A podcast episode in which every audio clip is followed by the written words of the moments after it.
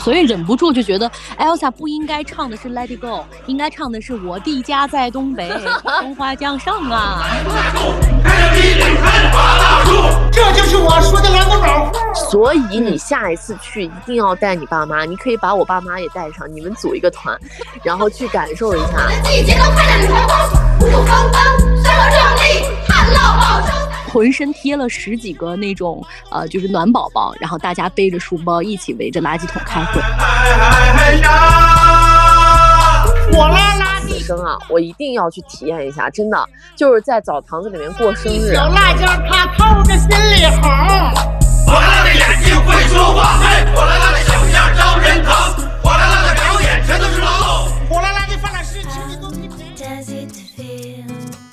欢迎来到机长之家，这里是虚拟出租屋里的隔空对谈，这里是相隔千里的姐妹云聊天儿，我是艾静，坐标兰州。我是萌萌，我在北京。我们俩还在机长之家住的时候，有一个保留的项目，就是做旅行分享。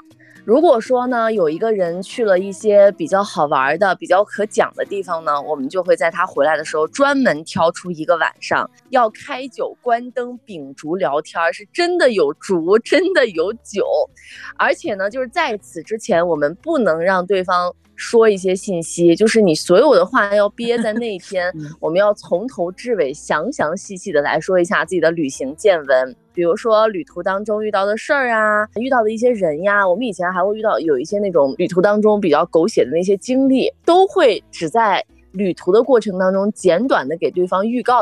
所以其实旅行分享已经成为我们机长之家的一个小传统了，这也是我们当年特别喜欢聊的一个话题。当然这三年大家也都知道，我们没有办法去好好的旅行，但是从今年开始，很多人已经开启了自己的旅行计划。在朋友圈啊，包括在这个抖音当中啊，也有看到很多人的定位就已经开始发生了变化。我们周边的人也是开始有了不同的目的地。上上周呢，在我本人上吐下泻的时候呢，杨萌萌却去了一个我一直想去但没有去的地方。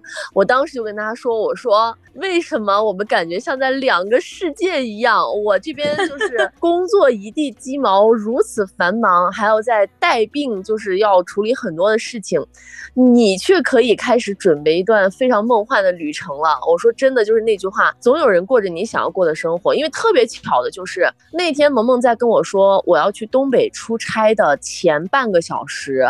我还跟我另外一个朋友，我们在抖音上刷那个东北澡堂子，就是人家在里面漂流呀，然后还有那种女大学生放寒假之后回去相约在那个澡堂子里面有那种不同格档的休闲区，就人家在里面躺着追剧呀、吃小吃啊。我还在说，我说我们什么时候能去东北搓澡看沈阳男模？然后杨梦说我要去了，然后我整个人就心态崩了。但是当他去了之后，他又跟我说，他说。哎，其实就是看起来很光鲜，朋友圈里面分享的还挺好的，冰雪世界什么的，但其实也很苦逼，就经历了很多，就是要在旅途当中工作，在工作当中旅行的那种夹缝当中求生存的感觉。所以，我们今天就要来说一说杨萌萌的东北之行。哎，这是我第一次踏入东北这片黑土地，因为我的工作包括我的人生经历都和东北密不可分。首先说，我们身边有很多东北朋友，然后我爸爸呢又是在东北上的。大学，甚至我很多东北的一些同事啊什么的，他们 base 和老家都在东北。虽然是出差，但是我整个人都特别特别的兴奋。哎，你去的这个阶段是属于特别冷的阶段吗？属于，就是过年的时候，听说东北的市区温度已经低到了零下三十六度。我去的这两天呢，其实刚刚开春儿，刚刚开春儿，但是依然是在零下二十度左右。我提前一个礼拜的时间，我就在小红书上开始翻，说去东北有什么穿搭。我还说，哎，要不要买一件红的羽绒服啊？要不要穿的什么就漂亮一点？我同事就送了我两个字，说别浪啊，你就 怎么厚怎么来啊，你就不要考虑好不好看，因为每个人都是棉桶，你就根本不要想自己要穿什么好看一点，这件事跟你没有关系。然后给我吓坏了，我就开始翻，他们说到东北一定要穿棉裤。哎，我说好多年都不穿棉裤了，得穿个什么样才能显瘦啊？然后又好看。他们说你根本不需要显瘦这件事情，你就给我买那个一斤左右的棉裤。知道我在淘宝上搜索的都是东北大棉裤、哈尔滨穿搭，出来的全部都是那种老奶奶穿的棉裤。他们说穿这种棉裤才管用。我就买了一个一公斤的，真的是一公斤重的一条棉裤。我后来到了东北，穿上之后整个人都很沉，你知道吧？走不动路。但是你去了之后，你是觉得你同事有夸张吗？你有挨冻吗？还是说你觉得穿的就太合适了？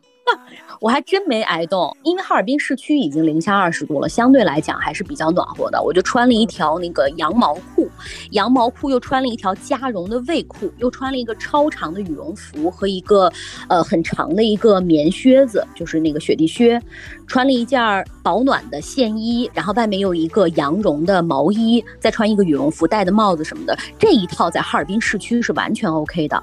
就即使你在外面玩啊、走啊什么的，也觉得还好，一点都不觉得很冷哈。但是走时间长了，还会觉得有一点渗渗的。等到了冰雪大世界这一套就完全没有用了。我穿的那个保暖线衣，在里面又穿了一个加绒的那种背心儿，然后又穿了一个羊绒的毛衣。到了冰雪大世界之后呢，还是会觉得很冷，后背啊就觉得很渗着凉。我又贴了差不多五六个暖宝宝，天呐，真的是很冷。冰雪大世界一般是在二月份的时候就已经没有了，所以你想看冰雪大世界，想感受一下东北的寒冷的话，这一套是必须的。听完你这一段之后，我都在想说，我要不要就是在天气比较暖和的时候去到这个东北，然后感受一下东北的那种就是异域风情就可以了。因为从网上看到很多一些很漂亮的一些建筑嘛，还有就是一些东北的这种洗浴文化呀，等等等等。我觉得我可以再做一下调研，因为我身边真的有很多。很多的人都是东北人。我上大学的时候，我的学弟学妹非常多的人都是东北人。在东三省每一个省份出名的市都有我的学弟学妹。还有一个，我是因为他们才知道的地名，比如说吉林市，还有什么伊春呐、四平呀这些地方。他们每个地方的口音还略有不同，但是大家汇合在一起的时候，对我就被东北人包围。后来的时候，又因为特别喜欢看东北人的一些短视频啊，老四的四哥的生活呀，然后长海啊这些事儿。呃，大哥说句话，啊，呃，我提一杯。呃，是通过长海认识的俩老妹儿，是不是啊？啊，今天能坐在一起，那就是缘分。我特别特别喜欢东北人，就是我每次在网上刷完这些视频的时候，我都要感叹一下，我好喜欢东北人，我觉得东北简直是我的第三故乡，但我一直都没有去。而且我你觉得如果安利马大帅啊，就是你 不去马大帅的故乡看一看吗？我真的觉得我很对不起我的第三故乡，我到现在为止都没有去，真的非常渴望想去看看马大帅的故乡啊，范德彪的故过去的乡啊。你得支棱起来呀！想去吃这些好吃的，什么东北麻辣烫呀等等的。就我这次去东北，有个特别明显的感触，就是东北真的要冬天来。就是夏天，它除了建筑比较好看之外，那种风土人情和那种凛冽感，你很难盖到，就一定得冬天去。嗯，冬天去才会有洗大澡这件事儿。呃，当然，东北人对于洗大澡真的是热爱到了极点。外面零下二十度，然后里面是零上二十度的这种反差，你洗大澡才会洗的觉得特别的特别爽，特别淋漓。然后还有很多冬天才能见到的一些景观。刚才我说到的有这个冰雪大世界，然后呢，还有你知道中央大街每隔一百米就会有冰雕。这个也只有冬天有啊而且这个哈尔滨啊，满大街的都是冰雕、雪雕什么的，然后你还伴着那种小雪，你就能看到这个哈尔滨啊最美最美的样子。所以我觉得不是不是错峰啊，如果你要有机会的话，一定是大冬天比较冷的时候，别太冷，差不多像我来的这会儿二月初开春的时候去，应该是能感受到所谓东北的这种寒冷的感受。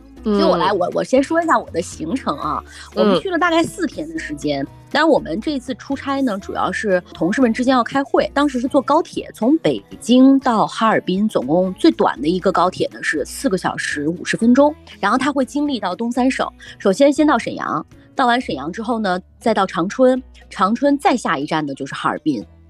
啊，你基本上会在高铁上看到整个东三省的样子。到哈尔滨的那天呢是下午两点三点左右，我们到了之后呢就赶紧去办公室开会了。本来可以正常下班的，但是我们又开了很长很长的会，所以我错过了夕阳下的索菲亚圣索菲亚教堂。我最后就把它安排到了最后一天。我们临走的时候，我就急急忙忙的去了一趟，专门要感受一下这个索菲亚大教堂。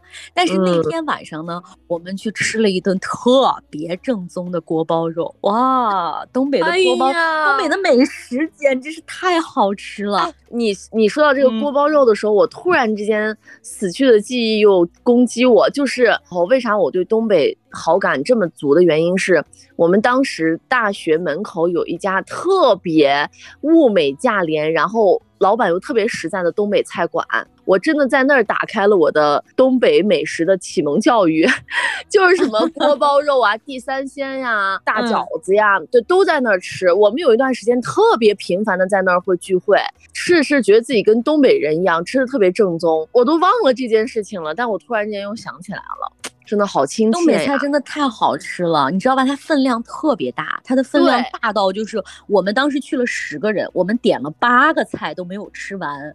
我当时我同事点完之后，我说八个菜太少了吧？我说怎么也得八凉八热，十个人的嘛。我同事说，哎哎哎哎，这是在东北，这是在东北。我心想在东北又怎样？直到上了第一盘凉菜之后，我说哦，八个菜足够了。特别大一盘儿，就像我们平时吃那个鱼，吃那个多宝鱼的那个盘子一样，几乎每个盘子都是那么大。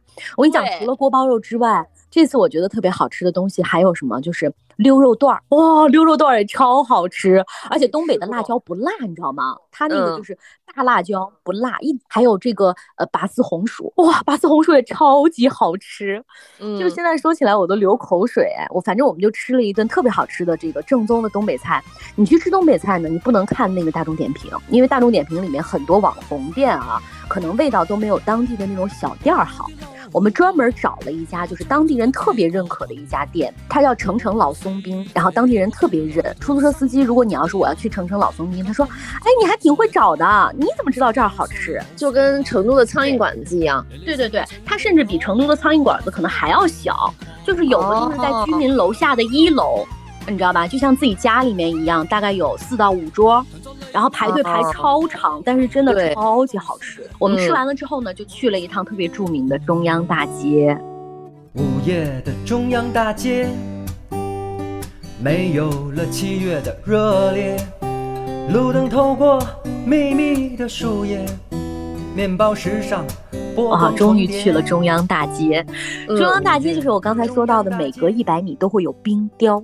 嗯，我我跟你说，我第一次见冰雕啊，那个冰雕透到我以为是塑料的，然后我说我一定要摘下手套摸一摸那个冰雕，我摸了一下，我说哎，这个手感也很像塑料哎，它一点都没有很凉，你知道吗？我们想象中那个冰应该是要你摸一下它就会滴水啊什么之类的，没有，你摸上去它还是很干涩，但是也没有很凉，你就特别特别光滑的那种冰雕。然后我同事还说说，哎，你知道吗？哈尔滨的冰啊是甜的，我说为啥？他说你舔一下。我说我才不舔来着，一听一听就是骗人的。我说我才不舔呢，就欺负我第一次去东北，然后真的很好看。除此之外，我们还在那个中央大街还吃了那个马迭尔，在很多地方都有马迭尔，但是马迭尔都是在冰柜里面，就像我们买一根一根雪糕这样的。只有中央大街的特别正宗的第一家的那个马迭尔店，他们家卖的雪糕呢是没有包装的，就是一根雪糕，然后给你的时候也是用塑料袋装的，所以大家买的时候都是十几二十根的买。你知道在大晚上，然后零下二十度的哈尔滨吃一根那个马迭尔，所有的人在路边吃马迭尔。像我们这种女生可能只能吃半根儿，剩下的半根儿就交给男同事了。他们能吃两到三根儿。我觉得最好玩的一件事是什么呢？那天我们去的时候啊，其实也是工作日的晚上，但中央大街的人依然特别特别多，多到呢很多很多莫名其妙的店门口都在排队。其中有一个特别好看的建筑，但那个建筑啊黑不隆咚的，门口排了很多人。哎，我还在纳闷，我说这个地方为什么排了这么多人？我就派我一个同事去侦查一下。我说你去给咱们问一下，他们到底排啥呢？我同事去了好久，回来之后我说怎么去了这么久？他说我问了一下队尾的人，说你们这儿排啥呢？然后这个队尾的人说不知道，反正就跟着排。他们一路问到队中间了，说你们排啥呢？队中间的人都不知道我在排什么。直到问到一个人说啊，我们这儿有一个特别著名的面包店，我们在这排面包呢，他才知道说哦，在这排面包呢。整个队伍里面的二分之一的人都不知道排啥呢。哎呀，而且你知道，整个就是中央大街啊，就感觉置身在国外，尤其是地下的砖。如果大家去过这个欧洲的话，都知道在特别重要的这种街道上，它都会有石头，那种石头铸成的大砖，像钉子一样钉在街道上。你记得我跟你讲过，那个爱丁堡的那个大街就是这样的，他先把路抹平，抹平之后呢，再拿那种就是半米来高的那种大石头桩子，往地上一个一个一个的给它钉起来。哈尔滨的大街就是这样，而且据说呢，这个每一块大砖头啊。值当时的当时的一银元，反正就是很贵啦。以前是比如说有马呀，或者是有什么车辙呀过去的，它的那个石头是会被慢慢消磨的。据说再过几十年之后，中央大街的这个石头就被消磨完了。所以中央大街是一个要抓紧打卡的地方。我后来翻了一些资料，才知道说哈尔滨呢，其实并不是中国人建起来的，是当时的沙俄建起来的。嗯，很久远，很久远，就是人家那个风格。就是当时呢，因为中东铁路就在哈尔滨动土，所以呢，大批量的周围的一些劳工啊，就涌入到哈尔滨。当时呢，这条路本来就是商业的集散地，修好了之后呢，周围就有很多这种欧式的建筑、俄式的建筑。然后这里呢，有很多中国人啊、外国人在经商，所以呢，他们把这个地。地方叫中央大街，是因为中国人在这里，所以叫中央大街。整个这一条街给我的感受啊，就是哈尔滨真的是一个很有魅力、很有特色的城市。它跟别的城市真的很不一样。就是你知道，咱们现在城市化是越来越重了嘛，所以每一个城市的相似度也很多。反正我去了这么多地方，我觉得给我感触很多的两个城市，一个就是哈尔滨，一个就是重庆。我之前也有看过一些人的讨论哈，就觉得说东北现在的发展已经非常非常的缓慢，就不像是曾经的那么辉煌了。但我觉得其实东北在我们外地人眼中看来，它一直都是一个非常非常特别、非常非常有特色的存在。后来也查了一下，哈尔滨的整体的人口呢，差不多是在千万级别的，已经算是咱们国家的超大城市了。而且你知道吗？就是哈尔滨的吃的之多，你走到任何一个街道上，几乎都没有空的铺面，全部都是吃的。当然麻辣烫居多啊，麻辣烫、小烧烤，然后这个铁锅炖，嗯，然后还有什么这个东北菜。我还发现了什么，就是网上特别有名的那种辣条冰糖葫芦，辣椒。姜、鸡爪，你都能看到各式各样的冰糖葫芦。天呐，对，然后还有最多的是啥，你知道吗？就是叫秋林红肠。为啥我一定要强调这个品牌名？我发现这个秋林真的是承包了哈尔滨的大部分店铺，这个牌子好有名啊！就是除了在卖红肠之外，还有卖哈尔滨的一些特产。几乎中央大街，我我感觉四分之一都是他们家，隔两步就是，隔两步就是。这是我们第一天的行程，七点出发的，九点多左右打车回来的，用了两个小时。白天去也差不多用这个时间就可以了。第一天就是那种刚刚落地，但是也要紧锣密鼓的安排起来的那种感觉。所以第二天可以整体玩一天的那种状态吗？没有，宾馆里面开了一早上的会，然后到下午差不多三四点钟的时候就赶紧出门了，因为哈尔滨天黑的特别早，它差不多四点半左右就已经有夕阳了，五点钟就黑透了。我们大概三点钟左右出发的吧，先去的地方呢是哈药六厂。为什么一定要去哈药六厂？这也是最近这几年新兴的一个网红打卡地。当时去了哈尔滨之后，我才发现这个哈药六厂总共有两个，一个是它的厂区办公室，还有一个呢叫做现代美术馆。啊，这个哈药六厂自己搞的一个美术馆。那个美术馆呢，啊，我们没进去啊，这个时间比较紧张，所以大概看了一下外立面，就赶紧跑到这个哈药六厂了。哈药六厂朋友们真的是一个太神奇的存在，被誉为说东北巴黎，好漂亮啊！如果大家从网上可以看到那个照片的话啊，那是一栋完全和咱们中国。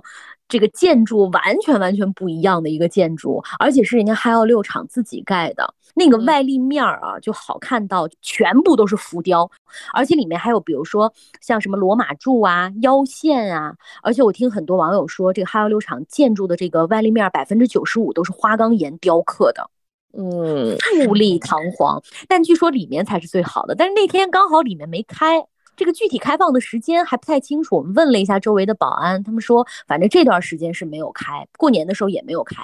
如果要是能开的话，这里面是免费参观的。所以我在网上看很多那个短视频就会调侃嘛，比如说在这个卢浮宫的呃前面的话呢，大家就会说这不哈药六厂吗？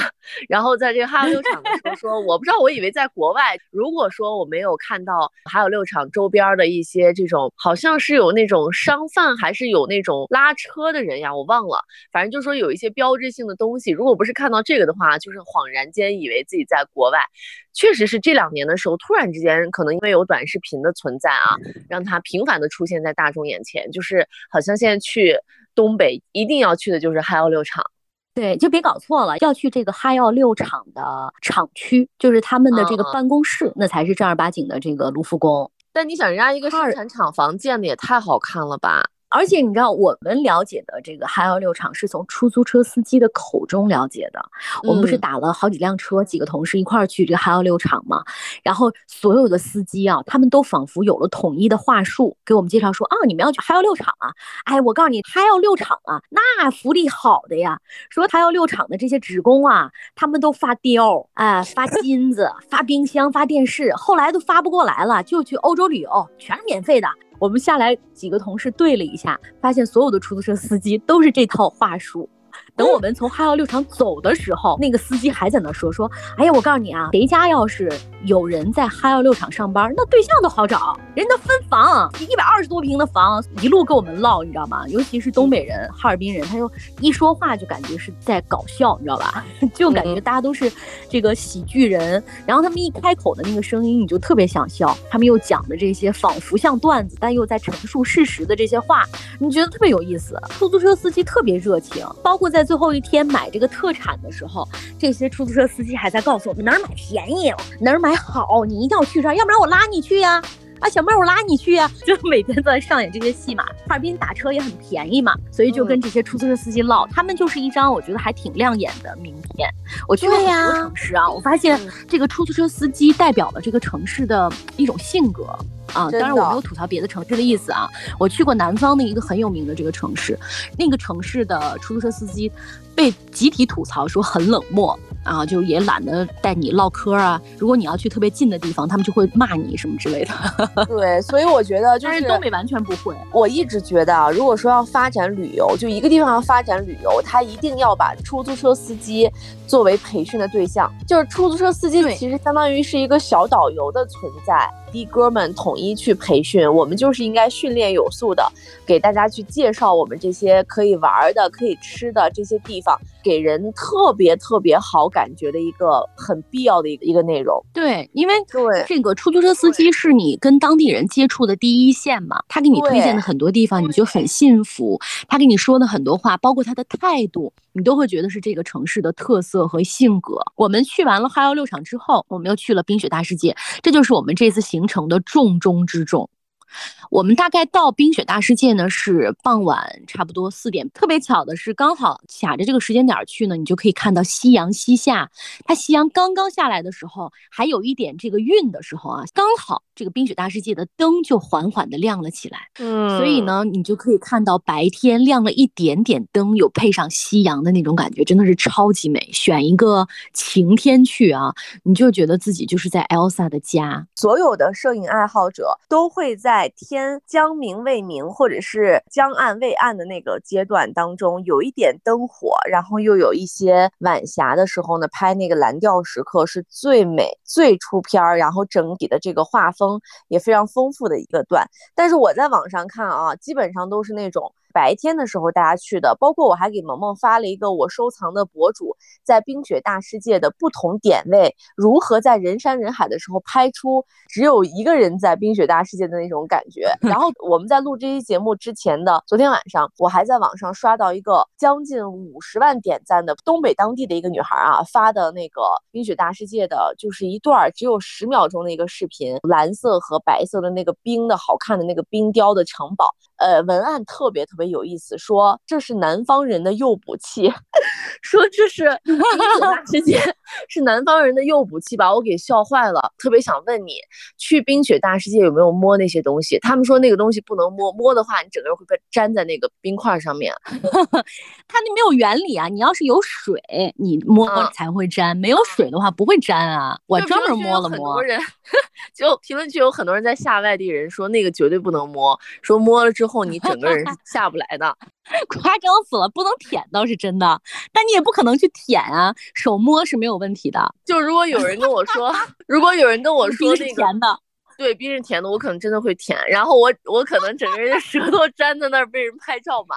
哎，我会放很多照片在我们这期节目当中，大家可以看一下，就是我手动拍，也没有加什么滤镜的真实的那个冰雪大世界。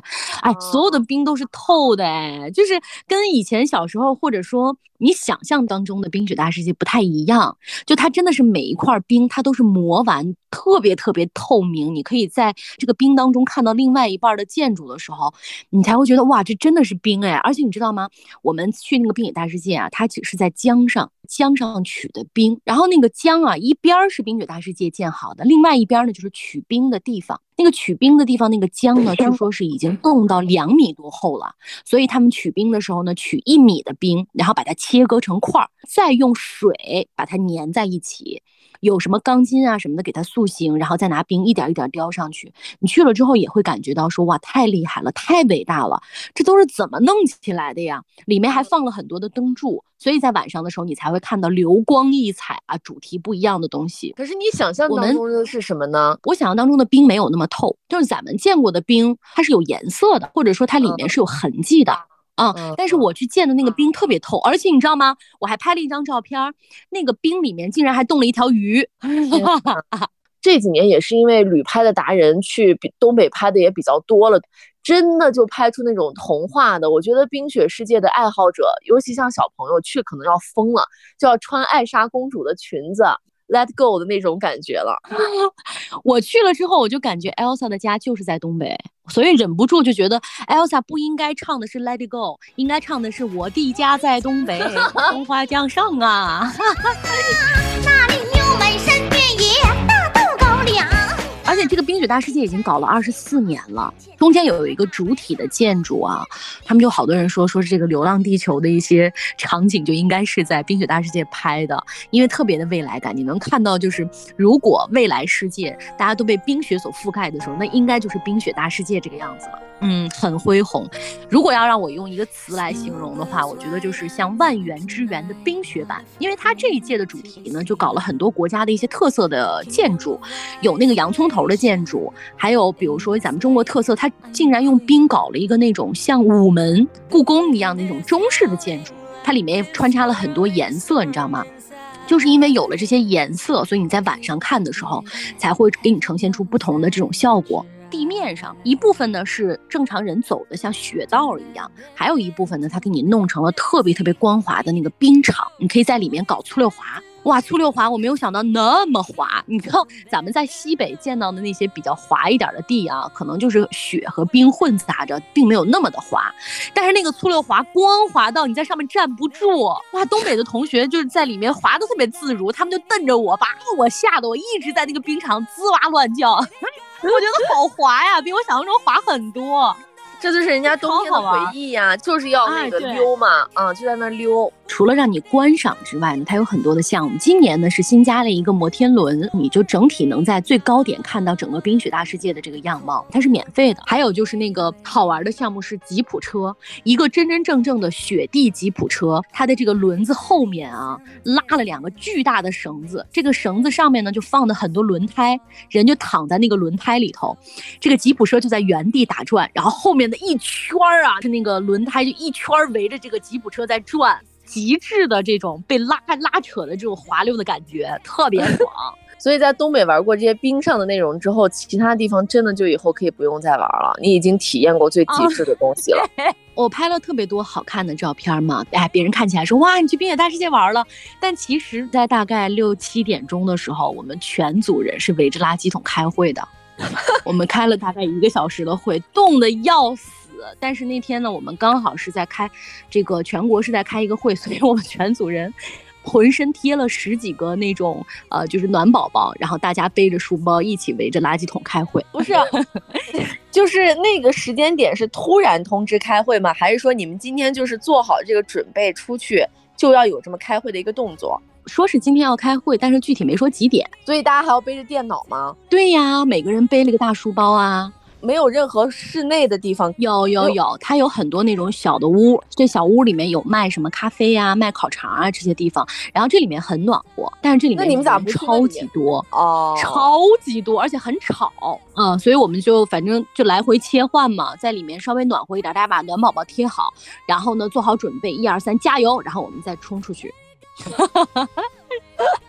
有一个东西我要真的安利给所有要去东北的朋友啊，就是加热鞋垫儿。就你以为你穿了雪地靴可能一点都不冷，因为我穿了两个羊毛袜子，又穿了一双特别厚的那个雪地靴厚底儿的，但是还是不行，还是会觉得脚底有一点冷。我们就都买了那个加热鞋垫儿，垫进去之后真的好很多，你脚至少就不觉得冷了，脚不冷人就不冷了。然后我浑身呢就是在躯干的地方贴了几个暖宝宝，那个暖宝宝啊，你们一定要买好，不然我买了好几个暖宝宝，就是边走边掉，掉了一路的暖宝宝。嗯呃，嗯我们全浑身不都已经这个弄得很暖和了吗？唯独特别冷的就是脸，嗯，因为那个口罩啊，你呼吸时间长了之后，你的睫毛啊，然后你的这个头发啊什么都会冻成冰嘛。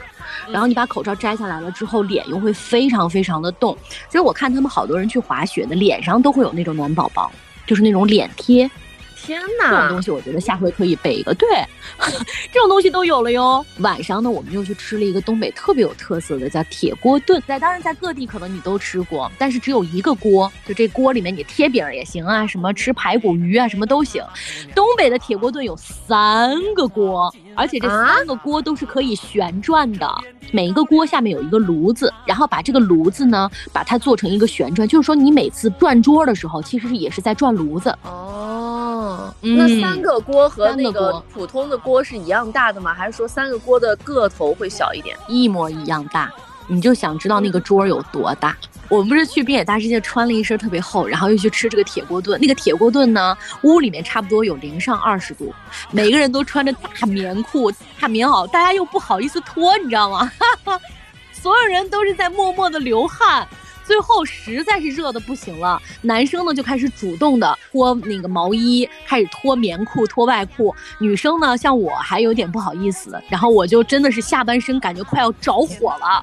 我我觉得我好可怜，我所有的见闻只能从网上看。我前段时间还看到有人在东北蹦迪，比如说我们会有衣物的寄存处嘛，但是像东北这些地方的话，就会有各种毛裤啊，然后这种棉裤呀，然后还有客人就经常把这些棉裤、毛裤就会丢在卡座上面。你你想，我觉得最麻烦的是啥呢？就是你咔咔脱了之后，你走的时候还得穿上，这感觉很难受哎。关键是有男有女，你就不好意思。如果要是都是女生的话，大家脱了也就脱了，还有 男生。最后我们那个男生实在是热的不行了，最后就脱的只剩一个背心儿了。铁锅炖是在炕上，大家就光着脚在炕上那么盘腿坐着。我们吃了一个铁锅炖大鹅，然后呢又吃了一个松花江上的鱼，就是一个鱼锅，又吃了一个排骨锅，每一个锅都很好吃。最好玩的是啥？我同事说，哎，要不然我们点个花卷吧？我们说，啊，行行行，点花卷。说我们八个人要八个花卷。那个阿姨说，你们确定吗？我们说这是点少了还是点多了？阿姨说，我觉得你们几个点两个花卷就够了。说我们八个人点两个花卷，最后上来的时候才知道为啥要点两个花卷，那一个花卷就跟你一个胳膊一样长，啊，一点都不夸张。东北真的啥都特别大哦，还有一个特别好玩的，东北有一个特色的饮料叫格瓦斯，你知道吗？哦，我知道，我是拿面包发酵的，对对对，叫格瓦斯。但是在哈尔滨，在东北人家不叫格瓦斯，叫格瓦斯。我们说 我们要这个要两杯这个格瓦斯，那阿姨说叫格瓦斯。我说你是认真的吗？他说对，我们都叫格瓦斯。哦，这是哪里来的？原来这个东西口音。哎，你知道我在我在哪儿第一次喝的格瓦斯吗？嗯，我在莫斯科。俄罗斯吗？对，俄啊罗斯国内不是有一段时间特别流行喝这个格瓦斯嘛？说我在国内那么火的情况下，我都没有尝过这个，没想到跑到国外来，然后让外国人给我种草，喝了一个格瓦斯。第三天的行程呢，也是哎呀，非常的奇葩，也是看起来很好，但实际很心酸。就是我们也去感受了一下大东北的搓澡文化，然后在感受搓澡文化的时候，我们又开了一天的会，哈哈。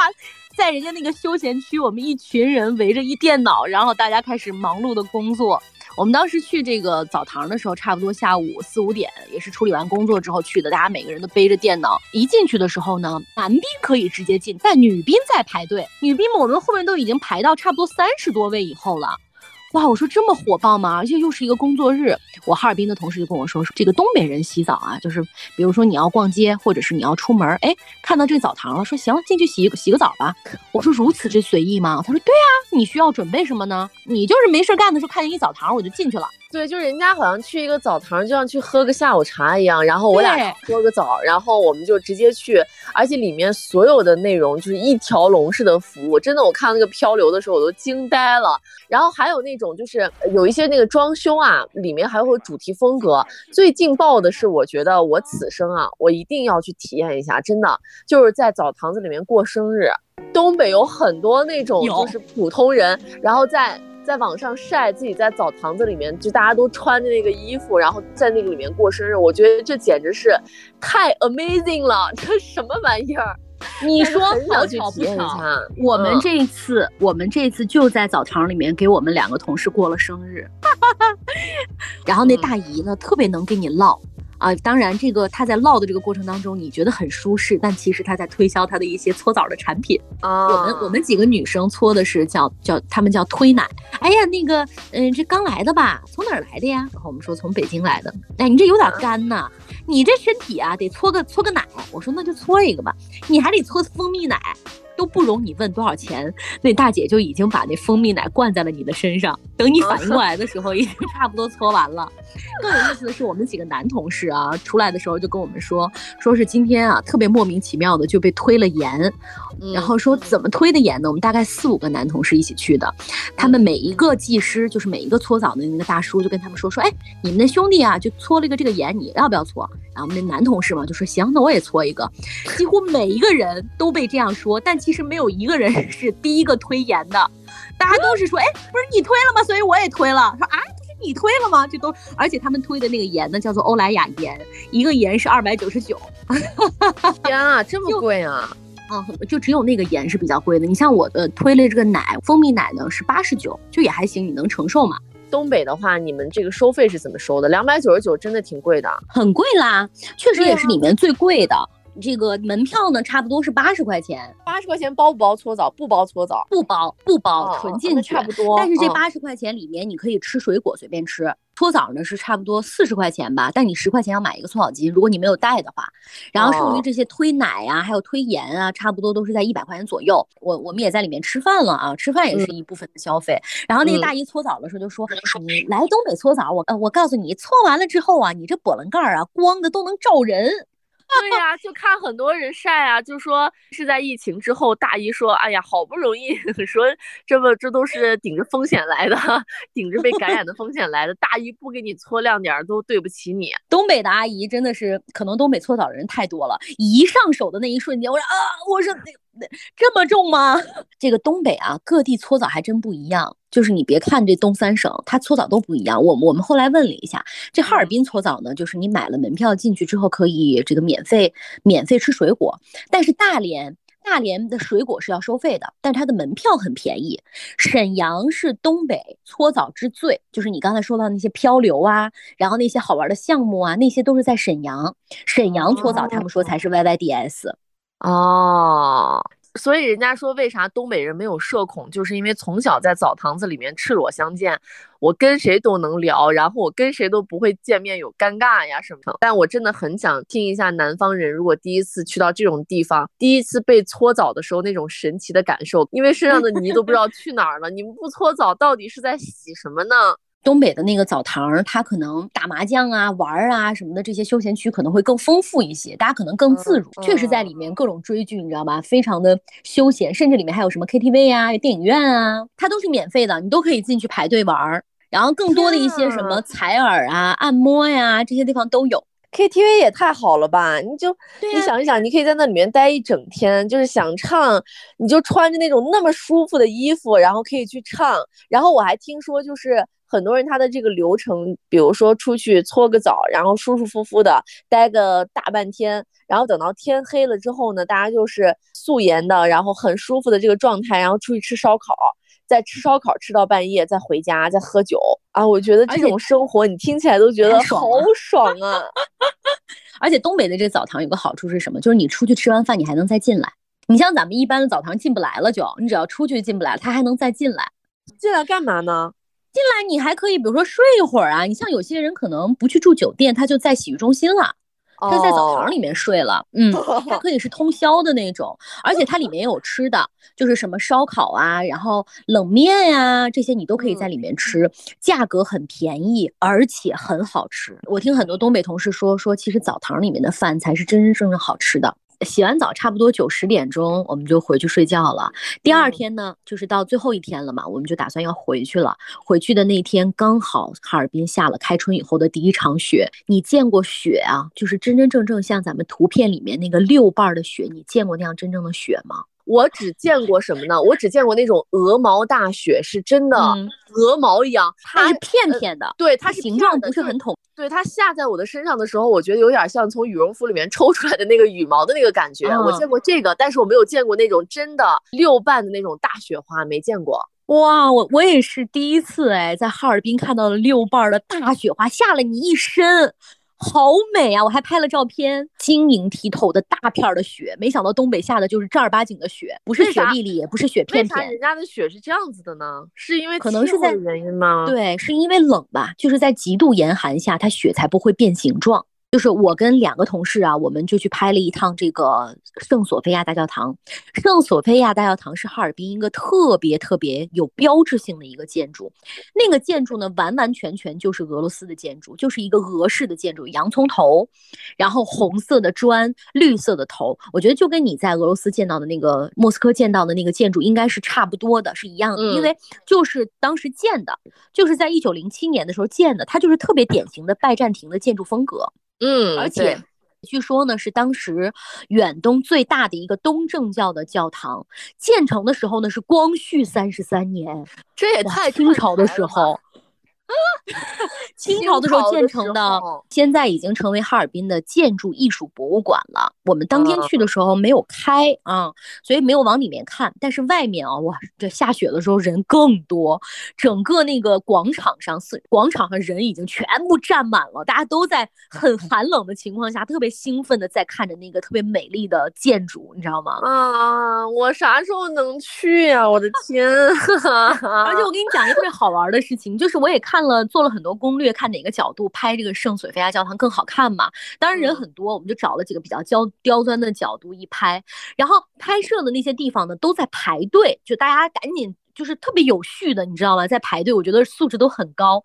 我在那给这个朋友在那拍呢，拍了两三张之后，觉得角度特别好，一群人围了上来，大家就开始说能不能帮我拍两张，能不能帮我拍两张？我真的就成那儿的摄影师了，我就开始说，啊这个人拍两张，好，你下来，这个人上上，就是这样。我在那儿待了差不多有半个多小时，都在帮南方人拍照，还在帮大家摆姿势啊什么之类的。就后面的人全部都在我的后面排队，让我帮他们拍照。我说这是生意啊、真的很多南方人，我拍的都是南方人，他们从广西呀、从桂林啊这些地方来的，那都兴奋死了，真的开心死了。我在成都上学的时候，但凡成都飘那么一点儿雪花，我们整个宿舍楼的人都会出来说：“哇，下雪了！”可能连盖都盖不住的那种雪，只是飘在了空中的雪，都令他们极度的兴奋。我无法想象，就是南方人真的去到东北就被诱捕了。都在尖叫，你知道吗？大家都说 哇，太美了，都在尖叫。哎，我一个北方人，我说实话，我见到了那种雪花，还有看到了那个美丽的场景，我都会尖叫。哎，真的好美。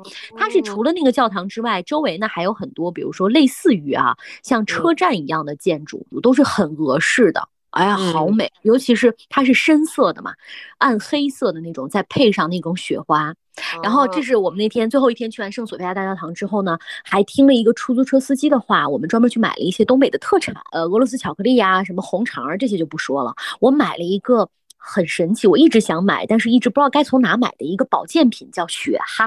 啊，雪就看那些看那些名人啊，什么嗯那些明星才吃得起雪哈，我也不知道雪哈是啥。他们就介绍说，这个雪哈呢，其实就是青蛙或者是蛤蟆，它呢生活在零下四十度的这种雪原里头，它的营养价值是非常高的，什么胶原蛋白呀，反正对女生特别好的这种东西。然后把它抓住了之后，把它的骨头全部抽掉，晒干。如果你要吃的话，把它蒸开。咱们经常以前在吃这个大餐的时候，会有什么木瓜雪蛤呀？这个雪蛤哦哦，对，想起来了，很很贵，它是一只差不多两克，一克呢是二十五块钱，也就是说一只是五十块钱，然后很小，那个小到就跟你的大拇大拇指一样大。那你一顿不是能吃好几个大拇指吗？不，你一顿只吃一个大拇指就够了，因为它那个就是泡开了之后，它非常多，就很多很多。那你不会想到它真的是一个蛤蟆，你不觉得很恶心吗？第一次吃的时候会觉得有一点饿，嗯，但是没有什么奇怪的味道，几乎没有什么味道。你里面放一些红枣啊，放一些牛奶啊，就是那些的味道。然后我跟你讲，我这不是吃回来吃了两顿吗？我我可能是因为花钱的原因还是什么？我觉得我的皮肤一下变得特别好。哎呀，啊，我觉得好有用啊！我要回购。大家不要听啊！大家听到这儿的时候别听。杨梦梦就是喝点米汤，皮肤都感觉能变好的那种人。反正我吃完之后觉得整个人状态特别好，可能是花了钱的原因吧。对，但是这次去哈尔滨，我觉得有几个遗憾啊，是下一次如果我们有机会去的话，一定要补上的。哈尔滨的小烧烤没吃上，东北麻辣烫我是吃了，正宗的黏糊的那个麻辣烫。对对对，黏糊了。但是我觉得你要做好准备哦，因为它跟你想象中的不太一样，它很酸很甜啊。我知道，因为我现在从网上已经提前买了很多那个咔咔拌，然后还有那个时光说的东北麻辣烫，然后我还在那对比这两种，我觉得都挺好吃的。但是跟甘肃麻辣烫不是一回事，完全不一样。对，甘肃麻辣烫特别好吃，朋友们，你们可以来吃一下甘肃的麻辣烫，超好吃。它那个面特别的筋道，特别特别的筋道，玉米面，然后加上芝麻酱，然后它的青菜几乎也没什么青菜，主要就是那个包包菜。而且这个东北的麻辣烫，如果你要点外卖的话，它几乎都是有烧烤的，所以你既可以吃到麻辣烫，也可以吃到小烧烤。哦，还有一个遗憾呢，就是我刚才说到的这个索菲亚还有哈药的这里面啊都没进去，有点遗憾。另外呢，就是地铁二号线，据说非常非常的美，也没进去，因为在东北这个哈尔滨打车很便宜，我们的时间就很紧张嘛，所以没有机会去感受一下这个地铁二号线。地铁二号线呢，就跟俄罗斯的地铁很像哦，啊，你就知道了，很美。你我跟你说，你不用遗憾，你下一次去俄罗斯的时候，你把这个遗憾补上就可以了。因为我当时去俄罗斯的时候是有一个重要的目标，就是我一定要多去几个地铁站，然后的这个站点去打卡。他们每一个地铁站都建得像一个美术博物馆一样，每一个地铁站都不一样。因为我刚刚听你说的时候，我也在想，就是我要怎么样去把这两个感受给它区分开来。比如说我。其实，如果去过俄罗斯的话，我可能对于一些洋葱头啊这样的一些造型就没有那么的觉得很新奇，没见过了。但是我当时去俄罗斯的时候，是因为是夏天的时间嘛，所以整个是那种很清新的那种感觉，我还穿着裙子。就是我听完你的整体的介绍之后，我本来想的是，我想在一个比较不那么冷的时间去东北，但我现在已经坚定了信心了，我就要在下雪的时候去，然后特别冷的时候去。嗯，我的棉裤可以借给你。哈哈，可以可以，那个棉裤以后此生就再穿不上了，你就可以穿着去。我跟你说，就保证保暖。另外就是还有一个遗憾的地方，我也觉得很多那种西式的、俄式的那个餐厅也没去了。嗯，但总体来说啊，我听了一下你这四天的这个行程，我还是非常非常觉得羡慕的。因为如果说普通的就是你自己去了一趟东北的话，我觉得。就还好，因为我们可能每个人都会去，但你是借着工作的机会。顺便的去了一下，而且把既有虽然有遗憾啊，但是标志性的都是见缝插针的，反正都已经体验了。因为我能够理解你那种状态，因为我出去也是这样子的。就是为啥我每次出去的时候，别人也会觉得说啊你玩的好好，或者说我有的时候工作出去的时候，出差的时候，然后然后别人也会觉得说啊玩的好好，其实都是有付出的，就是你一定是加班加点的把工作完成了，提前完成了，就抽出那么一两个小时的时间，赶紧去打个卡，然后赶紧。去那儿标志性的地方去去去走一圈，给人一种感觉就是你在旅行，但事实上其实你有很多的工作都已经做到了后面。我是特别特别建议啊，就是大家如果说能够在出差的时候有这样的机会，千万不要嫌麻烦，就你一定要从牙缝里面把时间挤出来。然后这样的话，你在下一次去到东北的时候，你自己去玩的时候，你就可以玩的整个就是一个很超值，因为很多地方你就可以不用再重复的去了，或者说你就有一些相相对的一些经验了。然后还有一点，我特别想建议你的就是，你在这次去完哈尔滨之后，下次如果有机会的话，一定要带你爸妈去俄罗斯。这也是我很想给，就是收音不是收音机前，我很想给 我们机长之家的小伙伴真的去建议一下的，就是如果你有机会去欧洲的话，欧洲很多那种法国呀、英国呀这些地方，我觉得适合跟呃另一半去啊。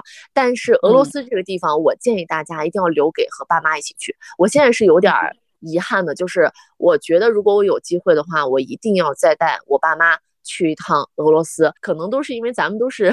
社会主义老大哥啊，这种，然后我们从小受到。对我们从小受到的教育呀，然后包括受到的这种文化的浸染和冲击，甚至就是像卡秋莎这样的一些文艺作品的这种这种接触，对于爸妈这一代人和我们这代人都是有情怀的。所以你下一次去一定要带你爸妈，你可以把我爸妈也带上，你们组一个团，然后去感受一下，去看一下，就是什么列宁啊。你如果约的是年轻朋友去啊，没感觉的。你带着你爸妈，我理解，非常有感觉的。然后带他们去俄式餐厅吃饭呀，去那些建筑呀，真的感觉会很不一样。所以，如果要是没有机会去俄罗斯的话，我觉得哈尔滨先打个卡吧。哈尔滨也跟俄罗斯很像，对对，但是，也是适合全家人一起去啊，洗澡啊，然后吃这个铁锅炖啊，多适合一家人去啊。哎，所以就是祝愿我们所有的小伙伴能够早日去东北，就尤其像我这样，真的特别祝你早日去东北。好，我下一次去东北的时候也来这么一期节目，我绝对，我觉得我会遇到很多很多很有意思的事情，也也有可能我就舔冰了，到时候直接就舌头冻。你舔冰的时候，麻烦一定要拍一张照片给我。OK，可以的。如果说我们的听众啊有是东北的小伙伴的话，Hello，你 真的。我们非常需要你们在评论区当中给我们来介绍更多的好玩的地方，然后我也真的非常非常喜欢所有的东北的人，对，希望和更多的东北人能做朋友吧。嗯，好，嗯，那我们就下期再见吧，拜拜，下期再见，拜拜。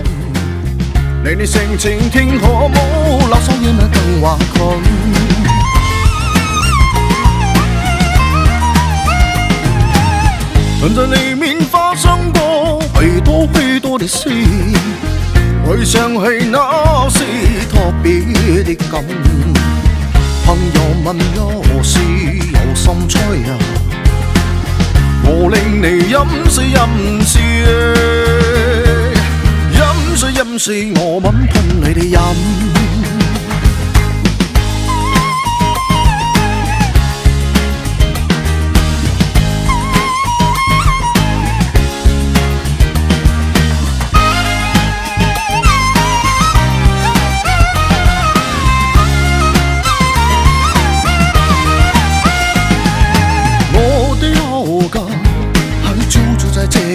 饮。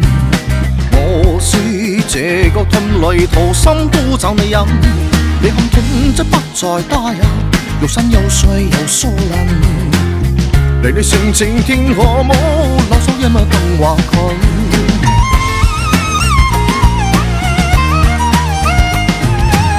曾在里面发生过许多许多的事，回想起那是特别的感。